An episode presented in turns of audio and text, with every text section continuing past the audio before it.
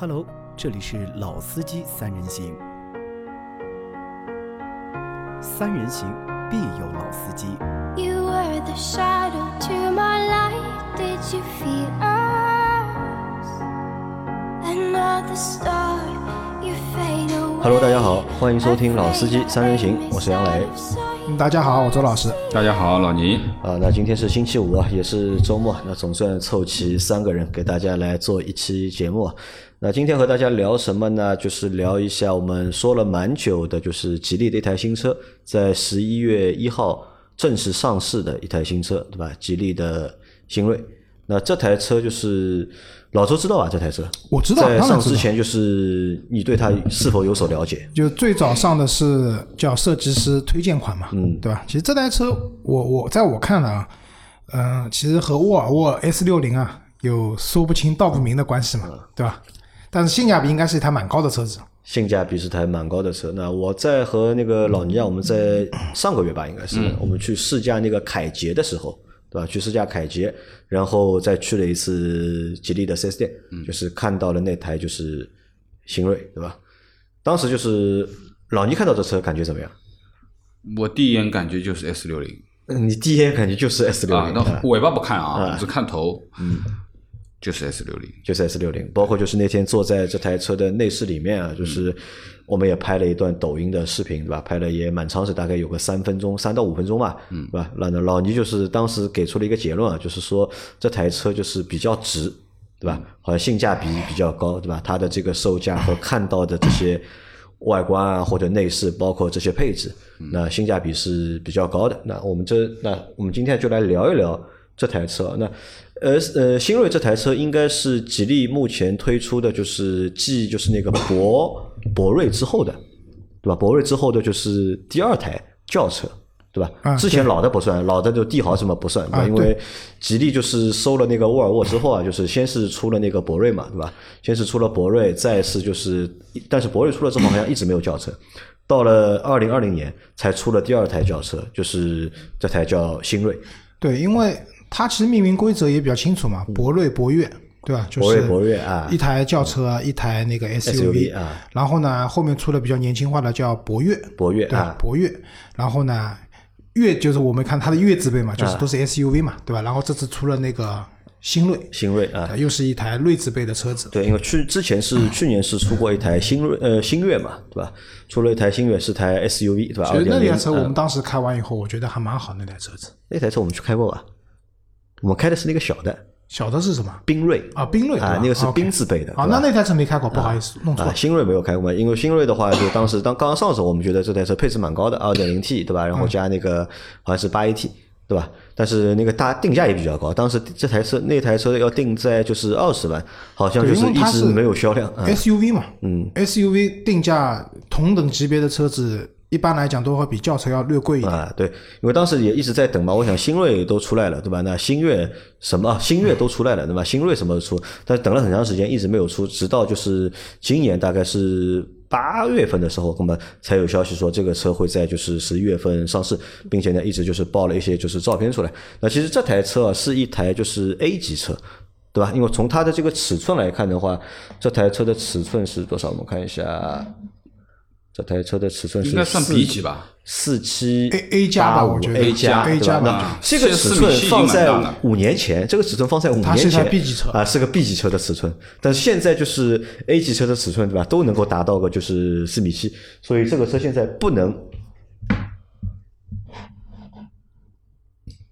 但现在这个尺寸四米四七，呃，四米七，呃，四七八五，对吧？四七八五的这个尺寸啊，那么其实目前也能算一个就是 A 加级的一台车，而且我相信啊，就是在吉利给它的这台车的定位上面，应该也是定在 A 级车上的，不会把它定在 B 级车，因为毕竟 B 级车他们还有一台就是博瑞博瑞嘛，对吧？但是我们发了那个抖音的那个视频啊，就发了那个抖音视频，就下面拿到了就是很多的评论嘛，对吧？那我看好好像还有很多人在一直在和我争，对吧？说这个车是 B 级车，对吧？不是 A 级车，说我们说错了，对吧？本来现在我觉得啊，就是车型的这种定位啊，也很模糊了。A、B、C、D 这些东西本来也就是人为人为定出来的一些一些标准。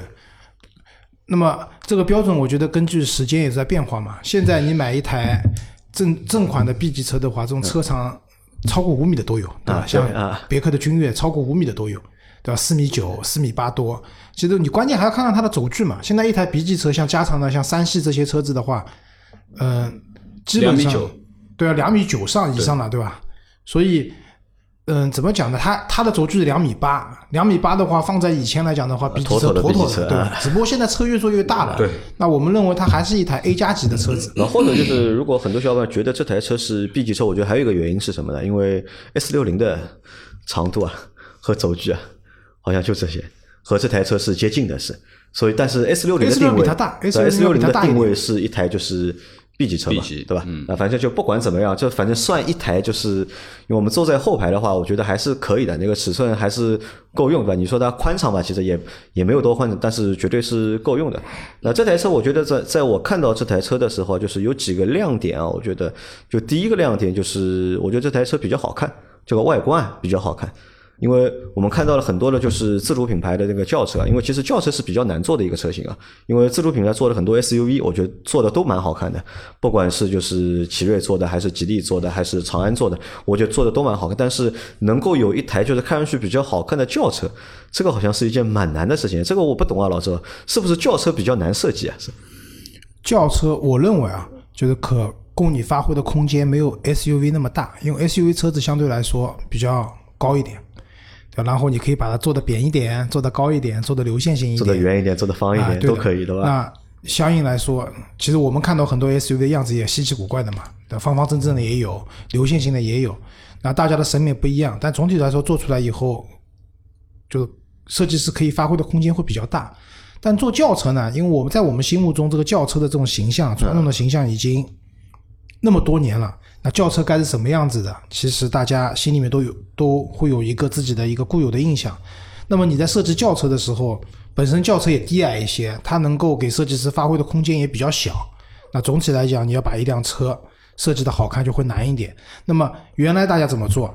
可能更多的心思花在什么呢？把那个中网的格栅哎搞得千奇古怪的，对吧？就是这种大大嘴、大大嗯大脸那个大嘴的前脸，对吧？然后灯的样子搞得怪一点，就像最早我那个买比亚迪秦上一代秦的时候，最早一代秦的时候，那个尾灯就那个时候它就已经是贯穿式的尾灯，就是放到现在来看好像好流行啊，啊对吧？当时是但那个时候好 丑，对吧？所以其实可以给大家变化的空间不是特别大，所以相对来说，要我我同样就是一个 SUV 和一个轿车的话，把 SUV 做的大家都能接受的难度是要低于把一台轿车做到大家都觉得还不错的这种样子。啊，对，那老周说到了，就轿车可能就在设计上可以发挥的空间啊，不是太多。那这是一方面，第二方面，我发现就是，其实我们看目前自主品牌啊，就是销量其实也蛮多的，现在对吧？各个品牌就是销量都蛮多，但是大多数销量还是集中在那个 SUV 的车型上面。真的就是在自主品牌里面有拿得出手的，就是轿车的车车型，好像还真的是非常少。就你们印象里面啊，就是自主品牌就是轿车能够拿得出手的车型有没有？其实吉利在你们现在印象里面它的轿车阵营本身来说卖的还可以啊，帝豪对吧？对啊，这些车卖的还可以啊。它的博那个博瑞卖的不好的原因，之前我们去试驾也、也聊过这个问题嘛，就是一个是定价的问题，另外一个这个车没有亮点嘛，然后它一开始对标的车子又是那种把目标定的特别高啊你说也比较博瑞对吧对。然后你说其他的，让我想想看啊，呃，比亚迪有没有卖的拿得出手的轿车？秦秦啊，汉，我那天在路上看到汉了。啊，其实汉我觉得还是一台蛮漂亮的车漂亮的车啊。对吧？就是比亚迪自从换了设计师以后，嗯就是它从上一代的那个秦、唐，然后到现在的汉这些东西，其实做的就是至少从外观来讲，我觉得都是有特色，都是过关的，啊都是好看的。因为我想，我在想当中有几个可能存在几个问题啊。一以前就是自主品牌做车嘛，对吧？在设计的过程当中，其实还是以就是抄袭、模仿为主。但是呢，又不敢就是完全抄，对吧？完全抄嘛，怕被别人骂，对吧？那么抄一半，抄一半呢，又又抄不像，就始终自己的这个就是原创能力啊，不是太强。那么但是这一台就是我们看到这台就是那个新锐啊，对吧？那我觉得它这个就简单了，对吧？它也不不不用抄了，对吧？这个就自家的东西，对吧？因为新锐好看，我觉得还是就是源于啊，就是 S 六零的 S 六零的那个就是外观的那个感觉。对其实这两个车为什么我们说就是它像一个就是吉利版的，就是 S 六零，就就是因为外观像嘛，对吧？啊，对的，因为前两天我正好想到一件事情啊，前两天有个朋友 我们在讨论嘛，就是关于做一些外围的论坛的营销到底有没有用这件事情。然后呢，我们当然认为是有用的，可是呢，他又说又有个悖论，他说什么沃尔沃就是在一些平台上，它体现出来这种关注度啊，各方面啊，都比另外一个品牌要高很多。可是呢，它卖的远没有那个销量品牌又不能比，又远没有那么，那这又是个悖论，对吧？那我觉得有个很很重要的原因是什么？就第一，沃尔沃的知名度在国内，大家可能对这个车的认知啊，还是说这个车很安全。除了安全以外，那前段时间它也有什么养生车的这种传播，但是我觉得都不解决问题。嗯，它除了这些东西，没有一个特别大的亮点去给到大家去呈现说你为什么买我这个品牌的车子，而且车子说句实话也不便宜，虽然降价降的比较狠啊。那这是一个，我觉得还有一个蛮重要原因是什么呢？就是关于吉利收购了沃尔沃以后，它对吉利本身的品牌来讲是有争议的这个 buff 是很大的，对吧？就像我们那时候去试驾，人家销售可以很自豪的说，你看我这个车的主动安全的这些东西都是源自于沃尔沃的，跟沃尔沃是一样的。那你可能会觉得说，哎，这个东西我挺有信心的。对吧？别的车、别的自主品牌上来，比如说这种自动辅助驾驶，你都不太敢用。但是到了吉利上面，就觉得说，哦，跟沃尔沃一样的，那应该是挺靠谱的，我敢用的，对吧？这个是有争议的。包括就刚才杨磊讲的这台车，其实不光是外观像嘛。刚才我重新查了一下，不好意思，我之前说错了，它和 S 六零的尺寸之间的关系有点怪，它的长宽高都比 S 六零要大，长宽高哦尺寸比 S 六还大一点，都比 S 六零大，但是轴轴距没有要比 S60 长 S 六零短，就轴 S 六零的轴轴距更两千八百七十多，应该是它更接近一台正统的 B 级车的现在我们讲的一个轴距的范畴了，对吧？所以这个是尺寸上的一个区别。但是呢，你就想讲，你过去有一种 S 老聂讲了，一看，哎，S 六零的既视感，然后你再仔细把它的三大件拆开来去看看，哎，都是哎也很像，对吧？也很像。我们说一模一样，但是 也很像，也很像啊。对吧？那说明什么？这个事情对吉利的争议是比较强的。但是呢，到了沃尔沃这边呢，别人会觉得说啊，这个品牌好像被弱化了，有两个点，一个是说啊，好像被吉利收购了，没有那么高级，对吧？就像印度印度豹，对印度豹，其实现在大家买的也不是特别多了，说句实话，对吧？这是一个。那第二个呢，从性价比的角度，就是像之前我们去那个看领克的时候也说，其实领克和 S 四零又是一个相对来说。东西还是比较接近的，很接近、很微妙的关系。但是你 S 四零贵嘛，你买领克相对来说会便宜一点。那同样一个道理，你像现在放在这里，它十一万三千七的车子，至少也是二点零 T 的那个低功率版本的发动机了，对吧？四缸的。但是如果你买 S 六零的话，它的入门版本呢是 T 三的，对吗？它 T 三的版本也要卖到二十八万多，官方报价虽然有优惠啊，太吓人了。那其实价格都要差不多接近三倍了，对吧？那在这样的情况下，有一台两点零 T，就是除了 logo 不太一样，啊其他他方面有个百分还好一点，之对吧？呃好一点倒也不至于，但至少也有个七八成像的车放在那边，而且也不算山寨。对，就像你说，这是我集团内部的东西，我们共享嘛。那在这样的情况下，大家怎么选？那我如果是我的话，务实一点，那我肯定选新锐。选新锐，对吧？对吧啊，那我们再讨论一个问题啊，就是这台车的好看，一方面就是源于就是和那个 S 六零啊是有点像的嘛，对吧？第二个方面呢，我觉得这台车的好看还有一个点在哪里呢？因为它这个车有点宽体的，它是比较宽的这个车它。有点溜背的啊，有点后面，而且就是车宽也比较宽，因为我们之前说过嘛，就车的话就是矮一点会好看一点，对吧？然后宽一点就是也好看一点，好像。对，一滴啊、百改百改降降为为先一滴遮百丑，对吧？丑对吧这个车子低一点、趴一点，然后宽一点，肯定是更符合大家审美的这种需求，对吧？那我们看这个颜值啊，或者这个车的外观来看的话，就是如果去和同级的那些竞争对手啊去做比较的话，你们觉得占优势吧？我觉得，呃，在尺寸上面，我觉得它肯定占优。如果说它作为 A 级车的话，其实你去和让它和轩逸，对吧？啊让它和卡罗拉啊，然后去朗逸比对吧朗逸，那它肯定是占了有半个身位的优势在那里。那么对于这台车而言，就是说好看是它第一的啊，就是感觉。那其实它，我觉得。呃，作为这台车啊，因为作为吉利最新的车，其实吉利的轿车啊，你说帝豪也好啊，你就是说博瑞也好啊，其实和这台车感觉上面还有点不太一样。就是这台车看上去更漂亮、更年轻。那我觉得就是帝豪可能我们说啊，其实卖卖的也蛮好的。那么其实是实用主义者，对吧？就是便宜。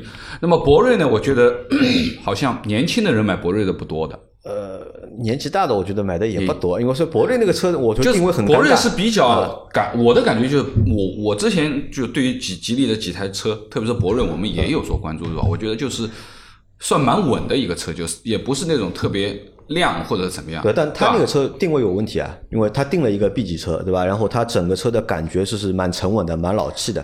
年纪轻的用户是不太会选的，对吧？真的年纪大的用户，他的预算肯定是够的，对你反而就不会去选这样的一个车。年纪大的买帕萨特出来对吧？人家去买帕萨特不，会买你。所以我就觉得，就这台车啊，就是说让人家眼前一亮的感觉，一啊，不管是它的外观啊，包括前面老师在讲的这个三大件部分的东西，其实它沿用了领克零三和沃尔沃的那个那个发动机啊，低功率的那个两点零 T。当然，变速箱不一样啊，变速箱是 DCT 的。那么应该这么说，其实从硬件上的数据来说，一个十一万出头的车给你一个两点零 T，我觉得够有诚意了啊。啊这个或者在这个级别里面，对吧？也是很少的，就基本上没有看到过，就是 A 级车里面，对吧？十几万你可以买到两点零 T，你想，你十一万如果买，比如说我们讲 A 级车三强，对吧？卡罗拉，嗯，十一万的话买卡罗拉 1.2T 一点二 T，啊？差不多这个价位，对吧？然后轩逸嘛，一点六，对吧？轩逸一点六，一点六，呃对对吧？自然吸气，嗯对吧？然后买朗逸的话，这个价位一点四 T 够不够啊？呃，够了，呃够了优惠后够了，啊，优惠后够了，优惠对吧后够了，优惠后够 1.4T 了啊，，对，一点四 T，对吧？但是它直接给你上了一台二点零 T，那我我认为啊，就排量这个东西，尤其家用车，你怎么讲？排量小呢，当然省油也够用，这没错，但是要你要有一些行驶质感。对吧？尤其它配的双离合，越是排量小、扭矩低速扭矩不够的情况下，越是配双离合的话，容易抖动。但是你当你就像你开大众的车，你开一点四 T 的车子的话，你起步的时候，你能明显感觉到车子在抖，变速箱那个结合的那个离合器结合的时候有点抖。但是你开真的开二点零 T，比如三八零的这些高功率的二点零 T，你是几乎感觉不到变速箱这种情况的。为什么？因为它功率够大，扭矩够大，对吧？它起步的时候就直接接入没问题了。那一样的，在这种小车上面的话，它直接给了你一个二点零 T，一百四应该是一百四十匹马力吧？啊，不，一百九十匹马力，三百牛米的这样的一个三百牛可以了。三百牛米的这样，在这样的一个价位里面来讲的话，我觉得有点降维打击啊，的意思吧，真的降维打击，是吧？有同点降维打级别里面？无敌吧？现在它不是比基本上别人多一都在降维打击点点，是吧？它不是不是比别人多一点点，对吧？嗯那其实老周说到了，就是我觉得新锐的就是这个车的第二个亮点啊，就是它的这套动力总成，对吧？嗯它的这个二点零 T 的低功率的发动机啊，就是在同级别里面非常厉害。但我也不。我在考虑一个问题啊，就是吉利他们在设计这台车的时候，他们到底是怎么考虑的，对吧？这个车给它配一个就是二点零 T 的一个卖点啊，这就是它的卖点啊。因为你看，大家都在就是缩小排量，对吧？大家都在缩小排量，对吧？缩小缸数，对吧？但它呢，就是反而在这个级别上面的车用了一个就是二点零 T 的一个发动机，那么看上去其实是有一点点奢侈，或者是有一点点浪费，那说明呢，他们制造成本呢控制的比较好。制造成本控制好，你十一万多，你二点零 T 就上了，对吧？其实你说这个车子，它现在除了那个设计师推荐款，它有四个配置嘛，最嗯。贵十十四万多，它完全可以把比如说尊贵型或者旗舰型这两款变成2.0十四万、T 十五万的二点零 T，然后前面就是什么精英型啊、豪华型啊，它出个三缸的 1.5T，对也是可以的，对吧？沃尔沃的那个三缸的发动机，其实本质上开起来我们也开过，比大部分的三缸都要好，对吧？但是它，我觉得这样的话呢，可能对它攻占市场的角度来讲，可能差一点。另外一个，之前那个星越，它也是二点 2.0T 对吧？所以它可能要保持这个新这个级别里面的都是二点零 T 这个级对，别，二点零对 T 就不要再上小排量的发动机的，我觉得也有这方面考虑。最主要嘛，就是你想象一下嘛，你去 4S 店里面看车，对吧？你问销售这个车，你推荐一下有什么优点，那销售就别的不去讲，对吧？我们这个车全系二点零，你哪怕十一万多，以后说不定优惠一点，十一万左右能买的话，二点零 T 啊，啊，二点零 T 啊和沃尔沃一样的二点零 T 而且这台车你看现在它的这个定价已经是就是同级别对吧？啊。最便宜的一个就是呃动力总成，最好的动力总成，或者是有数据上面是最好的，价格是应该也是最便宜的了，二点零 T 对吧？在这个价位啊，，等就是优惠来了之后，因为这种车其实还是会有优惠的，我觉得对。吧？到时候给一个你就是两万，不会对吧？我觉得这个车两万给不会吗？嗯啊能有个十个点的优惠不了不得了。但是因为你星月，你知道星月现在卖多少钱吗？新月的话现在只有十四万，星月这个车本来定价就高，你看这个车定价其实挺有诚意的，嗯对吧？定价挺有诚意的，你再给让它优惠两万，这个车啊、我觉得名爵五不要买了，嗯，名就不要买了，对吧？对？因为我前两天一直收到名爵五给我发的稿子嘛，八万多到九万多嘛，对吧？如果这个车优惠两万多的话，直接也进入到九万块钱的区间了。但是其实在这套动力总成里面，就是如果硬要去找槽点的话，其实还是可以找得到的，对吧？那可能就是它配的这个双离合的变速箱，因为我我们发了那个就是小视频之后啊，我看到很多下面评论是什么呢？就是他都说啊，如果这台车如果能够配一个八 AT 的话，嗯，或者配一个 AT 变速箱的对了啊对吧？配了 8AT 那么价钱就不他们觉得哎就完美了，对吧？这个就是一个博弈论的问题了，我觉得就是也很矛盾的。嗯你说配 AT 变速箱可以吧？可以的，配个六 AT 啊，但六 AT 你会说了啊，这个车配个现在什么年代现在还都六 AT 的都都二零二零年了，你还配个六 AT 不像话啊，对吧？好，那配八 AT 了啊，对吧？八 AT 也配，那成本上价格啊，我觉得啊就是变速箱上的成本啊，至少差个一万块钱。和现在的 DCT 差一万块钱，肯定要我觉得要的，至少对那么这个车的起步价又变成十二万多了，然后顶配价格就奔着十十五六万去15万了，对吧？要将近十六万了。那大家的各种心理感受就说：“我靠，什么车啊卖那么贵？”对吧？我相信厂家，厂家他们定定这种产品、定市场、定所有东西的，都是都是很厉害的人。他们肯定综合最后考虑下来，发现在考虑自己的库存的问题，对吧？发现其实我反而觉得就 CCT 是最合理的对的。最合理，对两方都合理。对厂家来说，生产成本相对会变低，对吧？那售价也会低，那销量会变得高一点，对吧？而对消费者来说呢，你付出的成本啊也会少一点。那可能定这个 DCT 啊，对吧？对他来说可能是一个好的一个就是选择，但对有些就是用户，但是我也在想啊，那可能很多用户啊只是一个云评车，对吧？我他并不会买这个车嘛，对吧？我们经常会给一些车就是挑这个毛病或者挑那个毛病，但其实呃。我们或者这个用户对吧，并不是这个车的真正的一个购买者，对吧？那动力总成呢，是这台车的就是一个就是第二个亮点。那第三个亮点是什么呢？老倪，你觉得？我觉得内饰是它的一个亮点。内饰对吧？啊啊，那么其实你在上面可以找得到一些沃尔沃的影子，包括驾驶模式选项啊，它那个小波轮啊，那个金金属的小波轮，其实和 S 六是一样的。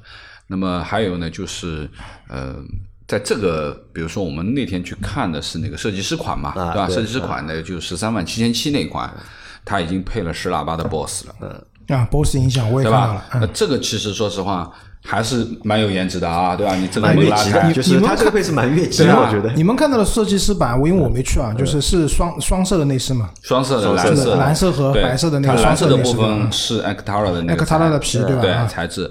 那么而且呢，前排后排座椅部分全都是打孔皮的，啊，都是打孔皮的。那其实打孔皮的好处大家很清楚了啊，就是你坐上去不会像没有打孔皮感觉那么闷不透气，对不对？其实多多看上去高级，我觉得其实就是看上去还是高级有点用的，因为你真的做，还是有点用其实我觉得没有，我觉得一定有那么我觉得打多的差别。孔打孔皮呢，要配合什么呢？配合通风，配合那个加热加热一块用，那么这个座椅就高级了。如果只是单纯的打打孔呢，我我觉得就是视觉上，我们说颜值上面，其实有花纹、有打孔、有造型，确确实一定看上去比颜值上光面的要好看。颜值上确实是提这肯定的，升的对吧这肯定的啊那当然，我现在因为没有仔细去看它的配置，不知道它到底有没有通风座椅，或者说是呃座椅加热，我相信它应该是有的，但是通风座椅不一定会有通风座椅我就不一定会有的啊。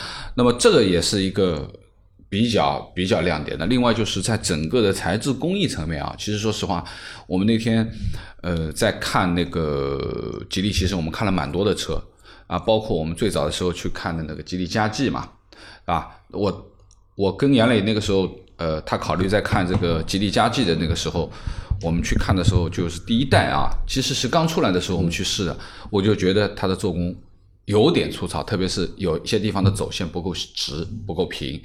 但是这次再去吉利的店，我们又拉开了佳绩再去看，明显啊。比原来好很多。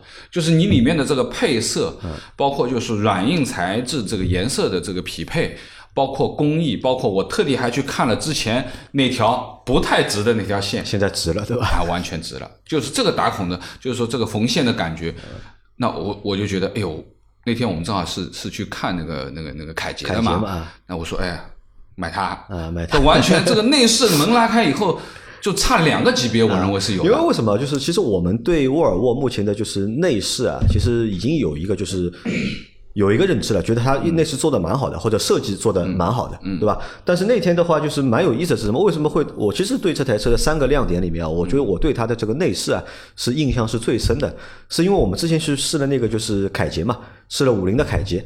对吧？五菱的凯捷那个内饰啊，其实说实话还蛮糟糕的，嗯，真的是蛮糟糕的。那个内饰没法看，对吧？真的是蛮糟糕。但是再回到就是吉利的那个店之后啊，就是打开那个门，坐进那个新锐里面之嗯后，对吧？我觉得一大一下子大概上了大概三个等级，一下子就上了三个等级我说两个等级，他说三个你说的这两个人是加 G，啊。一样，然后加 G，然后到新锐上面又加了一个，真的有加了三个等级，那就是三个等级了？。那这个就什么？就是让我就是当时就坐台坐进这台车之后，第一感觉是什么？就是带来很多新的东西，嗯就是看到了就是很多新的东西，包括就是它中控屏的一个设计，包括它那个就是那个那个。仪表台的那个设计，对吧？很多都是新的东西，在之前的吉利上面是没有看到过的。因为这个，我觉得也是什么，吉利就是蛮给大家惊喜的一个点啊。是吧它现在每出一个新的车型，对吧？都会给你一些就是新的设计的小心思在里面，或者一些小的就设计元素在里面。这个我觉得还是蛮好玩的一件事情。包括你想坐在车里面，不管是在前排还是在后排，这个车的就是整体上的一个就是内饰的一个质感都比较强。因为你看有的车对吧，坐在前排，那前排可能蛮好的，但你坐在后排之后呢，哎，觉得好像后排就很普通或者很一般。奥迪 A 六，啊，但新锐这个车我因为我坐在后排嘛，因为我当时是帮老倪拍这个视频，是老倪坐在前面，我坐在后面嘛。那我我是在后排拿着口直接帮他拍视频，呢我就感受了一下什么座椅对吧？包括两班两边的那个门的那个内饰板对吧，都是软的。软的。那这个我想一下，哎，你想，你就一个十几万的车，当时那台车我们看的是十三万多嘛，十三万七十三万的车对吧？给你这样的便宜个一个1万七。啊，给你这样的一个它便宜1万七。既视感。我说啊，他如果未来再便宜个一万七，变成十二万，刚才还说啊便宜不到一万，两万到不了百分之十嘛，啊，百分啊百分之十，差不多一点嘛。一万三。百分之要多两个点。好，然后刚才我觉得啊，就是因为我没有去啊，我属于云评车今天啊，但是我我也只是看了这个车的图片啊这些东西。那我觉得杨磊讲的这些评论，你们还我觉得你们没有讲一点啊，就是说，我觉得现在吉利做的这些车子啊，嗯它的 UI 设计 UI 设计，也是有明显的进步的。但你觉得是明显进步，但我倒还是不太喜欢就是吉利的这套 UI。因为我有我的原因啊，我眼睛不好，因为他这套 UI 对不啦？分分辨率太高分辨率太高，就是其实很小哎字太小。其实这个就是什么知道？我前两天用我们那个小伙伴的那个，就是他那台外星人的电脑啊办公，我说你怎么把分辨率开的那么高啊？我这个 Word 打开来看太累了，对吧？然后他说没办法，他说我这个屏幕因为打游戏的，就是分辨率那么高的。那其实这个就是，呃，但我觉得这个不是问题啊，这个不是问题，但。我们先不讲字大小的问题，就是我觉得它的 UI 啊，现在在自主品牌里面，包括合资品牌，它这套 UI 的设计、仪表盘的呈现，包括它中控台的那个呈现，我觉得做的还是不错的。呃，我或或者这样说吧，就是我觉得它就是现在吉利这套 UI 啊，或者设计的风格啊，就是有用一个词来形容嘛，就是有点洋气，有点洋气了，对吧？就和以前的感觉不一样了，或者和大多数的自主品牌做内饰的就是风格不太一对的样。我很多的自主品牌，大家在做做内饰做的也都蛮好的，无非就是什么呢？就用料用的足一点，对吧？用料用的足一点，设计的就是好看一点。但是呢，你最多呢就是有一点点就是高级的这个感觉，有那么一点点高级的感觉。但吉利的这台新锐这台车坐在里面的感觉是什么呢？我觉得是有点洋气，有点洋气像一台什么合资的品牌做的一台就是中阶的产品，中高阶的一个产品，不像一个合资品牌的入门产品。甚至像什么，就比那些我们讲就是一些合资的厂家出的一些，呃，自主品牌、自自自主研发的车子来讲，都可能要更加的哎高阶一点。那我觉得要高很多了要。高阶一点，对吧？然后，呃，刚才我仔细研究了直观配置，我觉得未来，对吧？它的设计师推荐款可能会逐步逐步没有的，因为它是率先上的，可能打响一个名声。未来可能主卖的就是四款车型，从精英型十一万三千七。到豪华型十二万三千七，贵一万块钱，然后再贵一万六，就到了十三万九千七的一个二点零 T 的尊贵款，尊尊尊贵型，尊贵型，然后最后是到它顶配旗舰型的十四万九千七，比尊贵型贵了一万块钱。那刚才讲到外观的地方呢，我觉得这这这几部车子啊，就是外观还有一个我觉得蛮牛的，就这个级别的车子、啊，轮毂大，十八寸的轮毂，呃，轮毂大，对吧？十八寸的轮毂，就设计是款十八寸的，然后便宜的两款车，入门的是十六寸，上去一点呢是十七寸，那轮胎都比较窄，是二幺五的，然后后面几款比较贵的车子都是二五、二五四五、的，十八寸的，其实基本上是啊标准 B 级车的轮胎对的，B 级车基本上也就到二二五，对吧？本上宝马所以都是225它，所以它很多配置层面来讲，我们讲的 A 加也好，或者接近 B 级车也好，确实是比较厉害的一个地方，对吧？然后我再仔细看了一下，就是如果要买这个车的话呢，它又分两个阵营，一个阵营呢是十一万三千七和十二万三千七两个精英型和豪华型，呃，够用，够用，够用，然后一些特别高级的配置没有，但是呢肯定够用了。然后呢，要么就是十三万九千七的 尊贵到旗舰，他们呢就是配置豪华更高了。然后如果是我推荐的话，我我觉得要么就是讲实惠，就买最便宜那辆车可以了。你觉得买最便宜三大件？有了，该有的东西基本上也都有了。我我不保留意见我，觉得我也不推荐，不是，我不推荐。听听我讲完，我没讲完。我说如果要实惠，你要实惠。如啊果说你真的要买这个车，你预算比较够的话呢，然后呢，我觉得要买的话就直接上到旗舰型。反而中间两个配置我不是特别推荐，你不推荐对吧？我不推荐中间两个，要么就是最便宜的，十一万十十一万三千七，要么就买个最贵的落地十啊十三万左右。这个车的话，就是动力系统反正是一样的，对吧？这个实惠是 OK 的。然后就是一些比较高科技的，比如说什么喇叭啊，轮胎小一点，喇叭啊，然后什么一些电子化的、电气化的东西没有，对吧？但是如果说真的要上到你预算够的话的话，那我觉得直接上旗舰型。旗舰型，啊因为旗舰型的话，从它的主动安全的辅助，它多了一个并线辅助。并线辅助的话那，这个车更容易接近一个就是我们讲的高级的一个辅助驾驶的这样的一个我。倒觉得并线辅助这个功能然并卵，对吧？那我倒推荐什么？我倒是推荐就是它的这个设计师的那个设计师以后没有啦，设计师我不考虑，设计师我现在没有考虑。我觉得这个配置反而是最是性价比最高的啊，这一个我同意。如果现在啊买设计师款推荐款还在的话啊，那就推荐这一款，啊，十三万七，因为便宜，啊它的配置也很高，基本上要有但我觉得以后可能会没有的这款东西。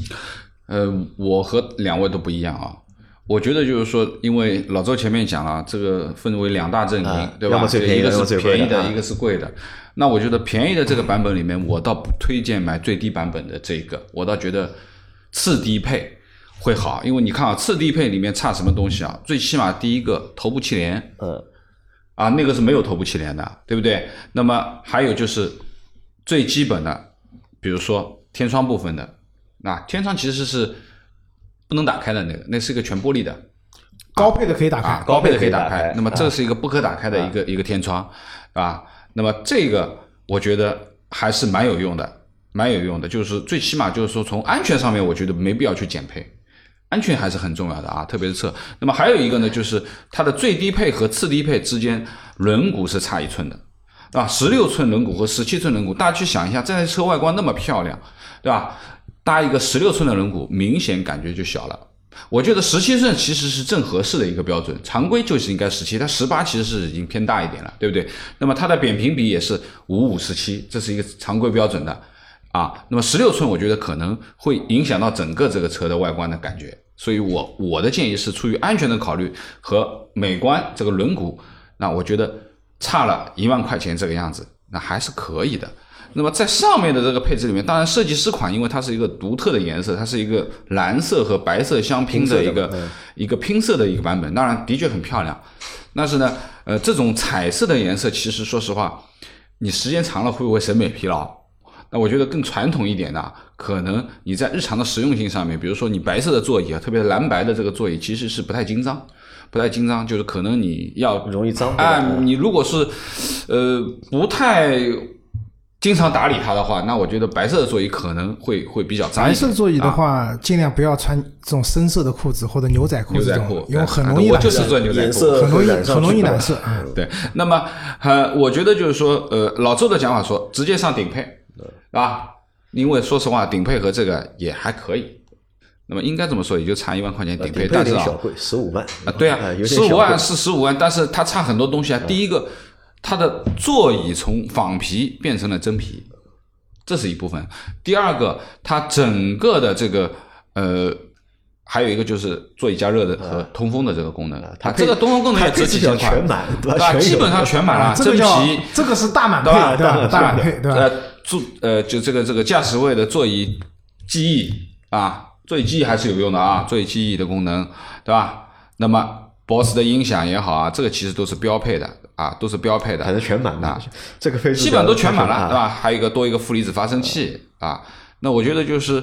呃差一万块钱的话，其实多一个真皮座椅，多一个加热通风啊，加热有，加热其他的也有，这就多一个个通风啊，多一个通风，通风座椅值几千块还是值的吧？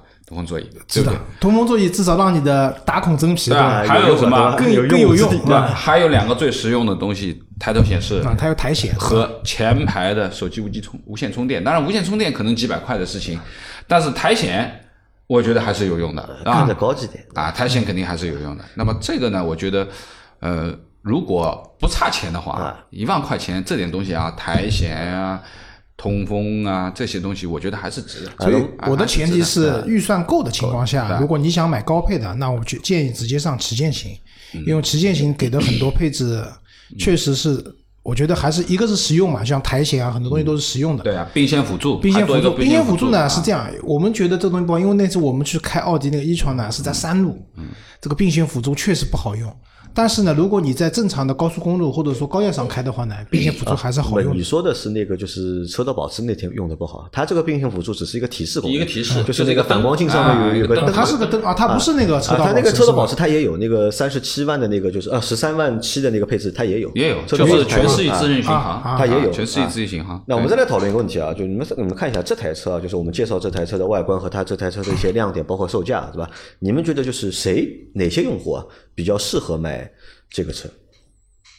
我觉得年轻年轻人年轻年轻人啊，我觉得因为颜色就足够亮丽，对吧？它的我觉得家庭用户也可以就是小夫妻啊小夫，妻甚至有一个孩子的，我觉得都可以，因为后排各方面都还可以，对吧？然后我的想法是这样，就是如果大家很多用户啊，他如果你在考虑买，就是如果你有十几万的预算对吧？你考虑买合资品牌的 A 级轿车的话，对吧？你想买卡罗拉或者买轩逸，对吧？或者买朗逸，对吧？你有十几万预算在考虑的话，其实呢，我觉得是可以去看一下这个车的。对吧？在你的预算里面，但是这个车的它的一个配置、它的一个动力总成，对吧？都要比合资品牌那几台车要好很多，嗯，对吧？这个我觉得是蛮适合这样的用户去看，就是去尝试一下，因为你想，它本来这个定价其实定的还是蛮高的，因为作为一个自主品牌来说，一个轿车的一个定价，对吧？它其实定的还是比较高。那可能我觉得这个产品啊，它真正的一个目标群体啊，它可能就是想去分一些就是合资品牌轿车的那些用户，嗯，对吧？那如果这些用户对品牌如果不怎么敏感的话，对配置、对功能需求比较高，那就可以去看一下这个车。就是今天好话说的有点多啊，我觉得吉利其实现在有这方面底气的，是说我要分一些，嗯，你要你要分合资品牌的高端车型，比如那说分到 B 级车，这个比如说什么帕萨特啊，对吧？凯美瑞啊，雅阁啊，那说句实话，这个路可能还有好多年要走。但是呢，在这个价位，你说谁会买 A 级吧？那我认为就是，其实说白了，第一个看预算嘛，你的预算就十来万，嗯，对吧？也不多，或者说你没有那么多钱，但你打算贷款买的，但是你最终就是整体的购车预算就是在十五万左右或者以内的人来讲，这是一个。第二个，就像我同意杨磊讲的，原来你可能是选一些，呃，合资品牌的，就是卖的比较好的那些车子，我看到了一个我想要的功能，我现在这个车上没有的，副驾驶位后排可调节按钮，老板老板意思，这个老板是功能我觉得这个意义不大。哎，有用。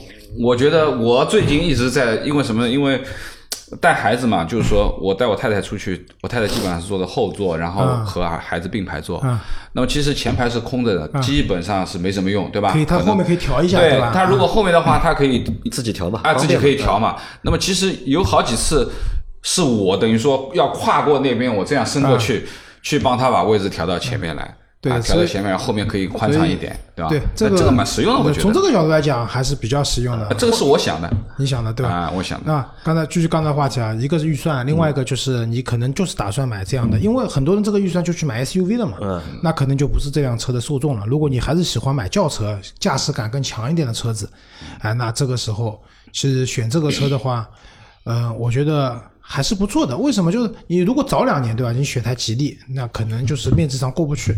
但现在的话，咱们自主品牌各方面做得越来越好了，而且现在大环境来讲，我们讲内循环对吧？啊，内循环。那我们也要支持我们的国家的一样政策的，买买国产车也是内循环的一个怎么讲，也是蛮大的一一个点我觉得也是蛮大一个点。那确实厂家们也比较争气，对吧？现在做出来的很多车，不管是电动车还是像新出了这样的燃油车，它其实有很多亮点可以去说到的，对吧？那在这样的情况下去选一台这样的车，呃，我觉得还是合理的，合理的也不是说一定要我因为爱国，所以我要买这个车。那最后再再讨论一下，这个车你们预估一下，这个车销量会怎么样？走得起来吧？这个量，呃预估一下销量。等价格再往下降一点吧，因为他现在我们上次去四 S 店的时候，他和我们说是好像是有全国有大概一万张订单，就是那个订单订啊单没意义，你看双十一卖那么多，全退货退掉了订单没意义，人家下单了都能退。嗯，我我觉得啊，这个车如果说以现在这个价格维持不变的话，过五千过得了吧？我觉得过不了，暂时过不了五，千过不了，暂时过不了，三三千四千的样子。三千四千。但是如果说接下来，比如说它的价格能有个九折左右的一个降幅，尤其比如其实两万也不是不可能，你看什么车顶配，哎呀，其实我和你说，就是你太不了解吉利，对吧？因为吉利其实吉利降价这个幅幅度啊，其实也是很大的，也是很大因为它库存压力也大，因为它产量大，它库存压力其实也很大，店也多，对吧？它降价其实很快的。我们那天去看那个佳绩，佳绩才多少钱？现在？十万不到，九万出头一点，现在才对吧？当时看的时候要十二万多好，那我们我们祝愿它能够卖得好，那前提是让利幅度大一点。比如说顶配的车型现在十四万九千七啊，对吧，让掉个两万，两万，我觉得十三万。对吧？啊，十三万，十三万落地十十五万之内就能落地了，嗯，对吧？那这个车子确实给人的感觉性价比高了，高很非常高了，对吧？那我觉得，那么顶配这样降，然后低配的话，真的到了十万以内，对吧？九万多，对吧？九万多把名爵五都干掉了，那我觉得一个月破万吧，可以。一个月破万，对吧？一个月破万，那我预估啊，这个车可能就是在不降价的一个情况下面，应该能够做到五千，应该可以做到。我也觉得能我觉得五千应该是卖得到的，因为这个价格我认为是也仅限于五千了。你要往上再说什么八千啊、九千，这个我觉得不太可能，比较难。你是说在不降价的降完价啊？不不降价的情况下，不降价前啊提，五千我觉得可能的。如果真的如果降价的话，像老周说，如果这个车如果冲到一万台的话，那这个车型就成功了，我觉得嗯，我觉得这个车第二个型帝豪这个车型可以成功的，可以成功的。可以成功的。它只要不要出什么问题啊，就是和当年领克一样的问题，就是领克有段时间其实卖的很好的零一零二，但是后来你们会发现这个车子啊不成熟，不成熟，就是各种问题，对吧？然后各种问题解决不了，就给你升级变速箱，一升级更坏，对吧？就是不要出这种问题，就是产品是成熟的情况下，那大家其实这个销量是看涨的，但是一旦去爆出这种问题了以后，你的销量就会越来越少，越来越少了。好吧，那我们这期关于就是新新锐的的，因为我们现在还没有试驾过，很可惜啊，就我们只是静态。我们去得静态评测啊，太早了还静态停车评测啊没有试驾车。我们反正到后面如果有机会的话，有试驾车的话，就我们会拍一个视频我们拍一个就是试驾的视频，可以给大家看一下，好吧？那所以这期节目就先到这里，好吧？感谢大家的收听，我们下期再见。好，拜拜。拜拜。